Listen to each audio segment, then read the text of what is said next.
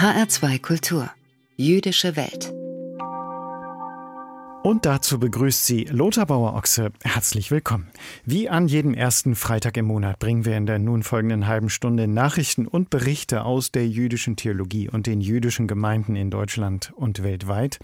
Heute mit diesen Themen. Die gegenwärtige Kontaktsperre im Zeichen der Corona-Krise zwingt auch die jüdischen Gemeinden zum Umdenken und zu neuen Experimenten und Gedenken an die Opfer vor 70 Jahren. Noch im April 1945 wurden bei Kaliningrad tausende Juden getötet.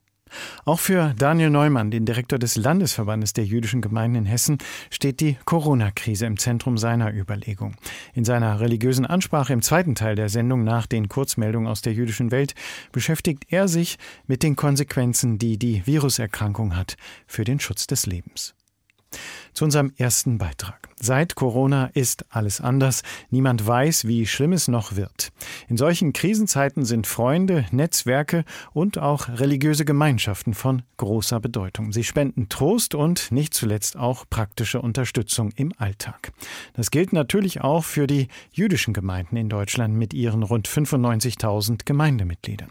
Allerdings kämpfen sie auch mit der gegenwärtigen Kontaktsperre. Eigentlich würde Julien Chaim Soussan seinen Schabbat, also Freitagabend-Gottesdienst, in der Frankfurter Westend-Synagoge abhalten, samt Tora-Aufruf, bei dem aus den ersten fünf Büchern Mose vorgetragen wird.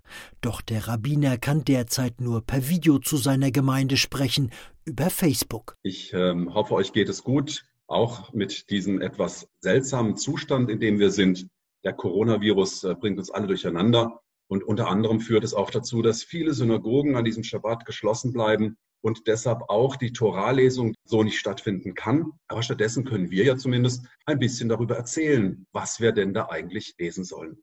Ob in Frankfurt, Köln oder Berlin, bundesweit gibt es virtuelle Ansprachen und Gebete. Auch Scholt Baller, Vorstandsmitglied der orthodoxen Rabbinerkonferenz, legt Wert auf die Einhaltung der Gesundheitsvorschriften. Einer von den wichtigsten Gesetzen von 4. Buch Mose, wenn ich meod lenafshotechem. Ihr habt die Verpflichtung, eure Seele sehr zu schützen. Seele, auch körperliche Gesundheit. Ohne körperliche Gesundheit gibt es keine Seele. Es ist eine religiöse Verpflichtung, unsere Gesundheit zu schützen. Der Leipziger Seelsorger feiert sogar ganz allein Online-Gottesdienste, um sie per Smartphone zu streamen. Allerdings schreiben die Religionsgesetze vor, dass mindestens zehn männliche Beter anwesend sein müssen, um einen vollständigen Gottesdienst abzuhalten. Zumindest dürfen bestimmte Gebete nur gesprochen werden, wenn das sogenannte Minyan-Quorum erreicht ist. Um nicht gegen dieses Gebot zu verstoßen, lässt der Rabbiner bei seinen einsamen Online-Auftritten die entsprechenden religiösen Formeln weg. Notfalls wäre er aber durchaus bereit, die jüdischen Gesetze hintanzustellen. Auch wenn meine Religion lehrt, dass zum Beispiel ich am Schabbat kein Feuer anzünden sollte, kein Auto fahren sollte, wenn ich eine kranke Person nur mit Autofahren zum Krankenhaus retten kann, ich habe die Verpflichtung, das zu machen, auch wenn kein Autofahren erlaubt ist. Ein Leben zu retten, es ist nicht nur eine Erlaubnis, sondern eine Verpflichtung. Seit dem Corona-Ausbruch organisiert die jüdische Community nicht nur seelsorgerische, sondern auch praktische Lebenshilfe. So hat die Zentralwohlfahrtsstelle der Juden in Deutschland, kurz ZWST, neue Beratungstelefone eingerichtet, vor allem für ältere Juden ohne Internet. Für alle mit Online-Zugang wurde die bundesweite Facebook-Gruppe Chaverim, auf Deutsch Freunde, ins Leben gerufen. Günter Jeg, der Leiter des Berliner ZWST-Büros, beschreibt das Projekt. Man kann Mitglied dieser Gruppe werden und kann einen Bedarf oder ein Angebot offen in diese Gruppe stellen. Beispielsweise, wer kann einem älteren Ehepaar im Frankfurter Westend beim Einkauf helfen? Und es gibt jemanden aus Frankfurt, der das liest und schreibt, kann ich erledigen. Daraufhin wird der Moderator der Gruppe, der bei uns sitzt, Anbietenden und Nachfragenden miteinander verbinden. Online-Gebete, Facebook-Gruppen, Hotlines. Die jüdische Gemeinschaft reagiert schnell und kreativ auf die Viruspandemie. Die meisten Aktivisten sind überzeugt, die Krisenzeit gut zu überstehen. Gebete online und praktische Lebenshilfe. Wie leben jüdische Gemeinden mit dem aktuellen Versammlungsverbot? Jens Rosbach berichtete. Ende Januar jährte sich ja das Datum der Befreiung des KZ Auschwitz zum 75. Mal. Und an zahlreichen Orten gab es damals rund um den Holocaust-Gedenktag Veranstaltungen zur Erinnerung an die Verbrechen der Nazis an den europäischen Juden. Mit der Befreiung der Gefangenen von Auschwitz war allerdings das Leiden der Juden nicht zu Ende. An vielen Orten wurden Juden weiter diskriminiert, drangsaliert und ermordet. In der Region Kaliningrad zum Beispiel ging der Mord an den Juden bis in den April 1945 weiter. Daran wurde schon im Januar erinnert bei einem Gedenkmarsch, an dem Reporter Tilko Gries teilgenommen hat. Eine Weggabelung in Ruskoje, das früher Germau hieß. Wer früher von Königsberg nach Palmnicken und heute von Kaliningrad nach Jantarny gelangen will, passiert sie zwangsläufig. Der Marsch des Lebens beginnt an dieser Stelle mit einer Gedenkminute. Denn hier liegen die Gebeine von mehr als 2000 Rotarmisten, an die ein Denkmal erinnert. Nelken werden niedergelegt, Kerzen entzündet. Zum ersten Mal an diesem Tag.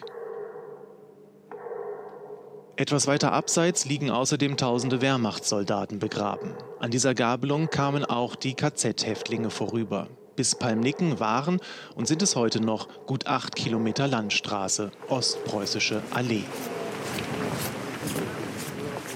Knapp 150 gelbe oder orangene Warnwesten werden verteilt, die sich die Marschierenden um kurz nach 10 Uhr überstreifen. Auf ihren Rücken steht Marsch Gisny, Marsch des Lebens. Es ist der Weg des Todesmarsches vor 75 Jahren. Juden aus Kaliningrad laufen nun mit. Russen, Orthodoxe auch, Atheisten, Muslime, aller Altersstufen, nebeneinander, hintereinander, miteinander. Sie alle oder ihre Familien siedelten erst nach dem Krieg in der Stadt, als sie russisch wurde. Diese Menschen übernehmen nun die Erinnerung. Как сказал главный раввин Калининграда, только идущий осилит дорогу. Der Oberrabbiner hat gesagt, nur der Gehende bewältigt den Weg, sagt Anatol Schenkur, der zum ersten Mal den Fußmarsch mitmacht. Das bezieht sich auf alle Menschen verschiedener Nationalitäten, damit es würdevoll, höflich, friedlich zugeht, damit wir in Frieden leben, alle. Anatol leitet eine ganze Reihe von Tanzgruppen, auch in der jüdischen Gemeinde Kaliningrads. 64. Er erzählt auch von kostenlosen Deutschkursen. Das wiederum hört Aliek, einer der anderen Mitlaufenden, und erkundigt sich gleich, ob er mitmachen könne.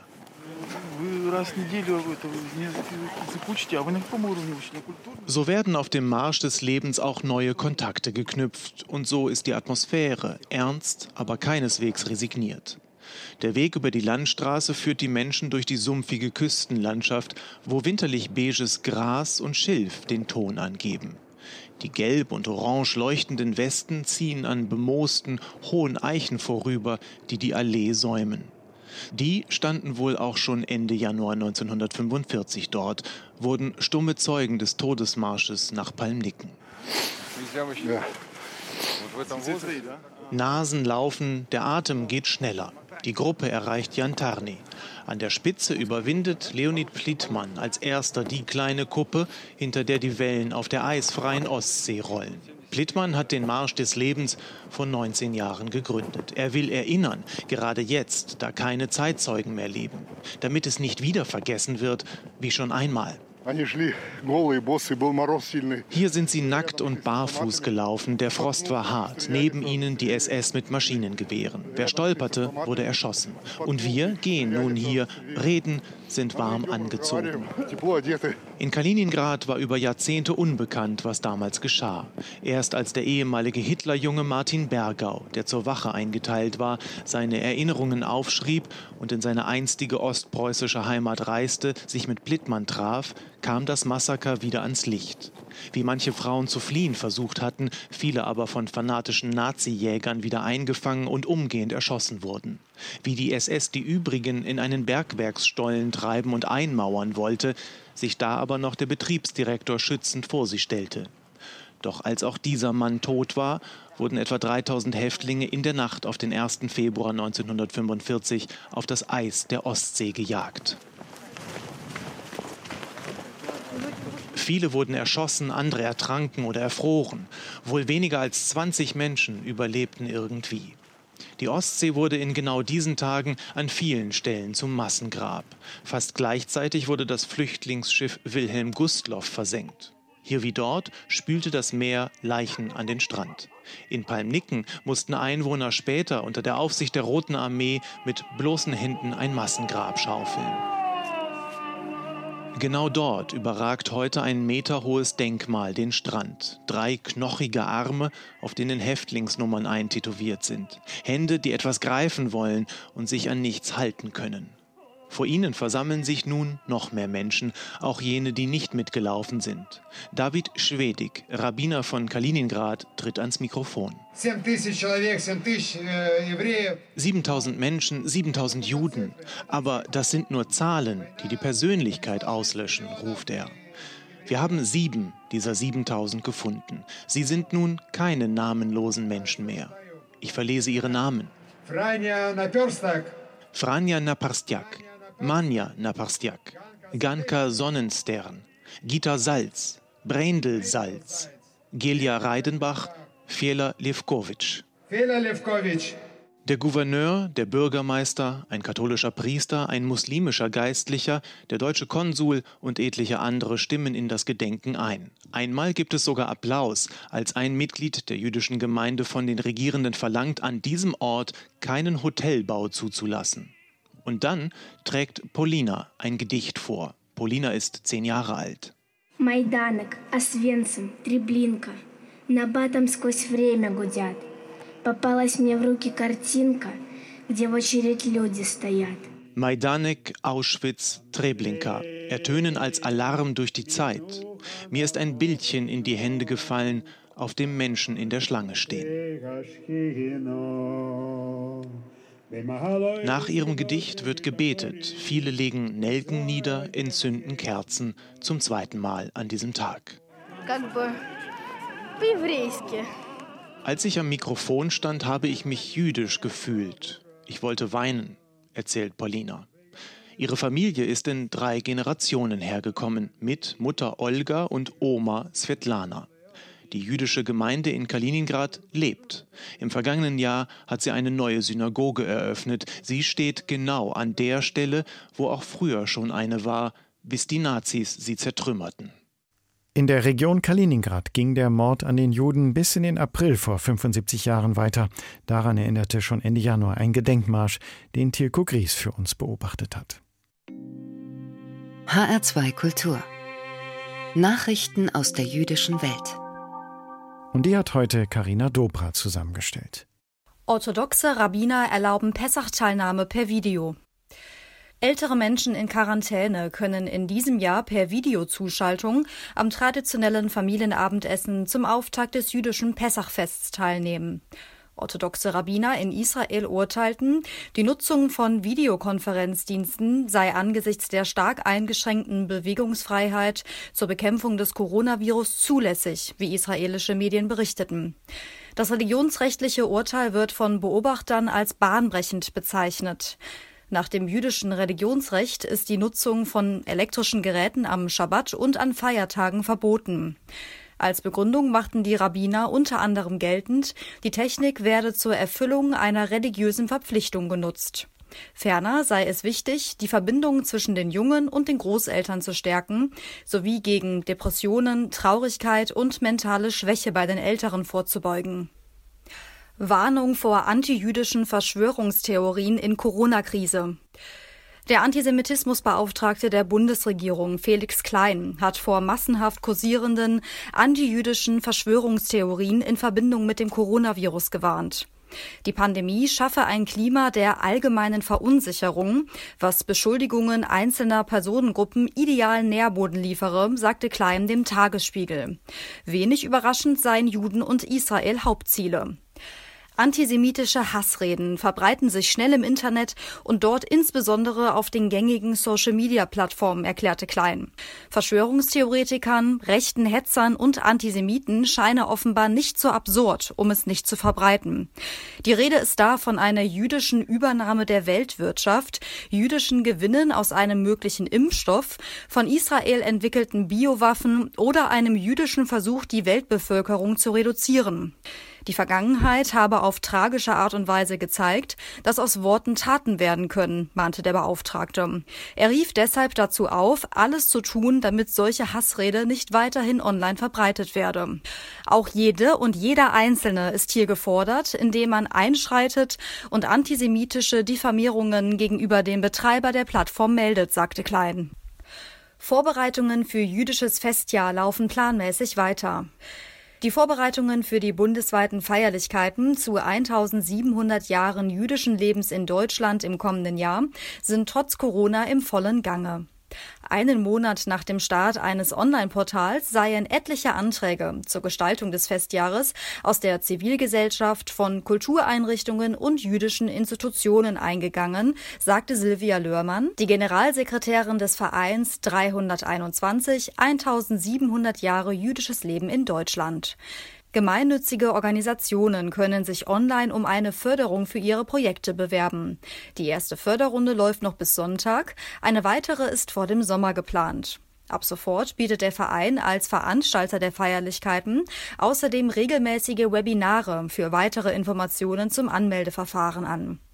Anlass für das Jubiläum ist eine Erwähnung der Kölner jüdischen Gemeinde in einem Edikt des römischen Kaisers Konstantin aus dem Jahr 321. Sie gilt als ältester Beleg für jüdisches Leben in Europa. Den Auftakt des Jubiläumsjahrs macht ein zentraler Festakt in Köln. Geplant sind dann unter anderem ein bundesweites Laubhüttenfest und ein Gastroguide, der jüdische Restaurants auflistet.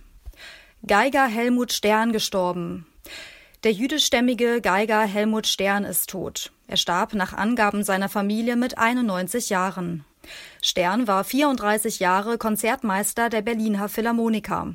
Nach seiner aktiven Zeit wirkte er ab 1994 in vielen Schulklassengesprächen als Zeitzeuge. 1928 als Sohn jüdischer Musiker in Berlin geboren, konnte Stern nach den Novemberpogromen 1938 mit seinen Eltern nach China fliehen. Er spielte dort in Bars, Nachtclubs und Hotels, bis ihm 1949 die Ausreise nach Israel möglich wurde. Über musikalische Stationen in namenhaften Orchestern in St. Louis und New York kehrte Stern 1961 nach Berlin zurück, wo er Konzertmeister und Orchestervorstand der Berliner Philharmoniker wurde. Soweit die Nachrichten aus der jüdischen Welt. HR2 Kultur. Jüdische Welt. Ansprache. Im zweiten Teil unserer monatlichen Sendung mit den Themen aus dem jüdischen Kultur- und Geistesleben beschäftigt sich nun Daniel Neumann, der Direktor des Landesverbandes der jüdischen Gemeinden in Hessen, mit der Frage, wie aus religiöser Sicht das Leben angesichts des Coronavirus bestmöglich geschützt werden kann. Was gerade passiert, war so noch nie da. Nicht in seiner Wucht und nicht in seiner Dimension. Sicher, die Menschheit wurde im Lauf der Geschichte schon von einigen Seuchen befallen, wurde immer wieder von heftigen Krankheiten heimgesucht, und manche, wie die Pest oder die spanische Grippe, waren gefährlicher und tödlicher als die Krankheit, die derzeit die Welt in Atem hält. Das ändert allerdings nichts daran, dass wir aktuell vor einer noch nie dagewesenen Herausforderung stehen. Schließlich war die Welt noch nie so klein wie heute, noch nie so globalisiert, und die Menschen waren sich noch nie so nah, wegen ihrer schieren Zahl, wegen ihrer Alltags- und Freizeitgewohnheiten und wegen der Möglichkeit, jeden beliebigen Ort auf der Welt problemlos erreichen zu können. Umso heftiger trifft uns alle das Coronavirus, und mit ihm all die Maßnahmen, die getroffen werden, um dessen Ausbreitung zu verhindern oder sie zumindest zu verlangsamen. Davon blieb natürlich auch die jüdische Welt nicht verschont. Deutschlandweit wurden Synagogen geschlossen, Gottesdienste abgesagt und Zusammenkünfte aller Art mehr oder weniger verboten. Auf den ersten Blick war es dabei überraschend, dass das jüdische Gemeindeleben meist schon stillgelegt wurde, bevor behördliche Anordnungen oder staatliche Verbote dies verlangten. Die massiven Einschnitte für das jüdische Leben waren also nicht nur der uneingeschränkten Obrigkeitshörigkeit geschuldet, sondern es waren meist andere Erwägungen, die hier eine Rolle spielten. Keine Frage, Juden waren nicht die einzigen, die reagierten. Und doch war die Schnelligkeit und die Entschiedenheit, mit der rabbinische Autoritäten und politisch Verantwortliche innerhalb der jüdischen Gemeinschaft reagierten, beeindruckend. Erst recht, wenn man seine Pappenheimer kennt. Wie dem auch sei. Jedenfalls wurde das soziale und gesellschaftliche jüdische Leben von hier auf jetzt in einen Dornröschenschlaf versetzt, von dem niemand genau weiß, wie lange er am Ende dauern und welche Folgen er haben wird. Und um ehrlich zu sein, es gibt hier und da durchaus die Sorge, dass die ein oder andere Gemeinde nicht mehr wieder aus dem Schlaf erwachen wird, dass die ein oder andere Gemeinde eine längere Durststrecke nicht überstehen wird, wegen des ungesicherten religiösen Fundaments und wegen der ungünstigen Demografie in den Gemeinden. Dennoch war die schnelle und beherzte Entscheidung der Verantwortlichen vollkommen richtig. Mehr noch, sie war sogar zwingend geboten. Und zwar nicht allein aus politischen Erwägungen, sondern aufgrund fundamentaler religiöser Prinzipien, die sich vor allem anderen auf das Leben als solches konzentrieren. Im Zentrum dieser Prinzipien findet sich eine Maxime, die im Hebräischen Pikuach Nefesh lautet, was so viel bedeutet wie das Hüten der Seelen oder sinngemäß übersetzt die Rettung aus Lebensgefahr. Es ist dieses Verständnis vom Wert des Lebens, auf dem das Judentum ruht, und es ist dieses Verständnis, welches das jüdische Denken durch alle Zeiten hindurch geprägt hat. Es ist das Verständnis, dass menschliches Leben extrem kostbar ist. Das Verständnis von der Heiligkeit des Lebens. Das Verständnis, dass wir alle im Angesicht Gottes geschaffen wurden, um zu leben. Und es ist die Erkenntnis, dass die Torah mit ihren vielen Gesetzen, mit ihren vielen Geh- und Verboten vor allem einem Zweck dient, ein gutes Leben in der Gegenwart Gottes zu ermöglichen. Für sich selbst und seine Mitmenschen, im Hier und Jetzt, nicht in der kommenden Welt daran zu arbeiten, die Welt mit all ihren Unzulänglichkeiten, mit all ihren Schwachstellen stets und ständig zu verbessern, zu reparieren, in ihr zu leben unter der Herrschaft Gottes. Nicht umsonst wird die Torah in den Schriften als Eitz bezeichnet, als Baum des Lebens. So heißt es in der Liturgie über die Torah etwa: Ein Baum des Lebens ist sie denen, die an ihr festhalten. Wer sich auf sie stützt, ist beglückt. Ihre Wege sind Wege der Anmut, all ihre Pfade führen zum Frieden. Es sind diese Worte, die Juden im Rahmen des gemeinschaftlichen Gottesdienstes gemeinsam singen. Und zwar immer dann, wenn wir die Torahrolle nach der Lesung des jeweiligen Wochenabschnitts wieder an ihren angestammten Platz zurückbringen. Derzeit mag dies unmöglich sein, und der Gesang ist weltweit verstummt. Doch es werden auch wieder bessere Zeiten kommen, ganz bestimmt. Jedenfalls basiert der elementare Grundsatz von Pikuach Nefesh auf einer Passage im dritten Buch Moses, in dem es heißt: Und wahret meine Satzungen und meine Vorschriften, die der Mensch tue, dass er durch sie lebe. Das heißt, dass er durch sie lebe und nicht durch sie sterbe. Der Talmud ergänzt diese Passage und erklärt dazu, dass die Gesetze der Torah nur dann Verbindlichkeit entfalten, wenn ihre Befolgung nicht zum Tode führt. Nahezu alle Gesetze, Vorschriften und Handlungsanweisungen des Judentums stehen damit unter dem Vorbehalt, dass man durch sie lebe. Zwar gibt es bekanntermaßen keine Regel ohne Ausnahme, so dass sich auch in diesem Fall drei Ausnahmen finden, doch diese ändern nichts an dem grundlegenden Prinzip. Nein, sie bestätigen die Regel vielmehr. Das bedeutet also, dass nahezu alle Vorschriften außer Kraft gesetzt werden können und nicht befolgt werden müssen, wenn eine Gefahr für das Leben besteht, oder wenn nur der Anschein einer Gefahr für das Leben besteht, oder wenn so ein Leben gerettet werden kann. Konkret heißt das Folgendes. Der Schabbat zum Beispiel ist eine tragende Säule des Judentums. Er symbolisiert den Bund zwischen den Juden und Gott und findet sich in den zehn Geboten. Mehr noch, der Schabbat ist überhaupt das einzige Ritual, das einen Platz in diesem zentralen Kanon hat. Ihn zu bewahren und zu hüten, ist im Judentum ausgesprochen wichtig. Doch obwohl der Schabbat eine so hohe Bedeutung hat, werden die vielen dazugehörigen Gesetze in dem Moment außer Kraft gesetzt, in dem es darum geht, Leben zu retten. Sollte am Schabbat also jemand ernsthaft erkranken und muss in ein Krankenhaus gefahren werden, dann ist dies erlaubt, auch wenn orthodoxe Juden am Schabbat eigentlich kein Auto fahren dürfen. Und das gilt gleichermaßen für alle anderen Vorschriften rund um den Schabbat. Der Schutz des Lebens wiegt ungleich schwerer als die Einhaltung des Schabbat. Der Talmud drückt es folgendermaßen aus: Die Lebensrettung verdrängt den Schabbat.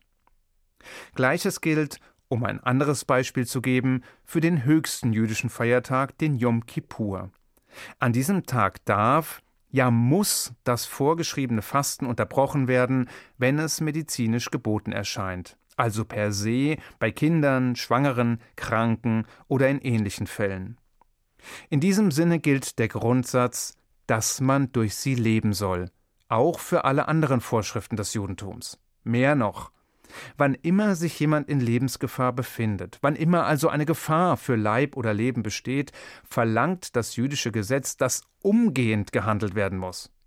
Wir dürfen in solchen Situationen weder Zeit dadurch verlieren, dass wir erst die Erlaubnis einer religiösen Autorität einholen, noch dürfen wir zögern, etwa den Schabbat zu brechen, um einem Menschen zu helfen, der an einer gefährlichen Krankheit leidet. Vechai bahem, dass ihr durch sie lebt. Die Gesundheit und das Leben zu schützen hat oberste Priorität. Wer sich dem aus falsch verstandener Frömmigkeit versperrt, verletzt eines der zentralsten Prinzipien des Judentums und gilt in den Augen unserer Weisen als frommer Narr. Deshalb war es nicht nur richtig, das jüdische Gemeindeleben einzufrieren, es war sogar ein religiöser Imperativ, um Leben nicht zu gefährden, sondern zu schützen und zu heiligen. Ich wünsche Ihnen, Ihren Angehörigen und Ihren Freunden, dass Sie alle die derzeitige Krise möglichst unbeschadet überstehen, wohlbehalten und gesund, um zu leben, möglichst gut und möglichst lang. Und ich wünsche Ihnen einen guten Schabbat. Shabbat Shalom. Das Coronavirus und die Aufgabe, das Leben bestmöglich zu schützen, das stellt die jüdischen Gemeinden vor theologische Herausforderungen. Das war das Thema der religiösen Ansprache von Daniel Neumann, dem Direktor des Landesverbandes der jüdischen Gemeinden in Hessen. Das Manuskript dazu finden Sie bei uns im Netz bei hr2.de und dort gibt es die Ansprache auch als Podcast. Auch die ganze Sendung Jüdische Welt von HR2 Kultur finden Sie dort als Podcast. Hier in HR2 Kultur geht es jetzt weiter mit der Klassikzeit. Mein Name ist Lothar Bauer-Ochse. Ich danke für Ihr Interesse und wünsche weiter anregende Radiostunden mit HR2 Kultur.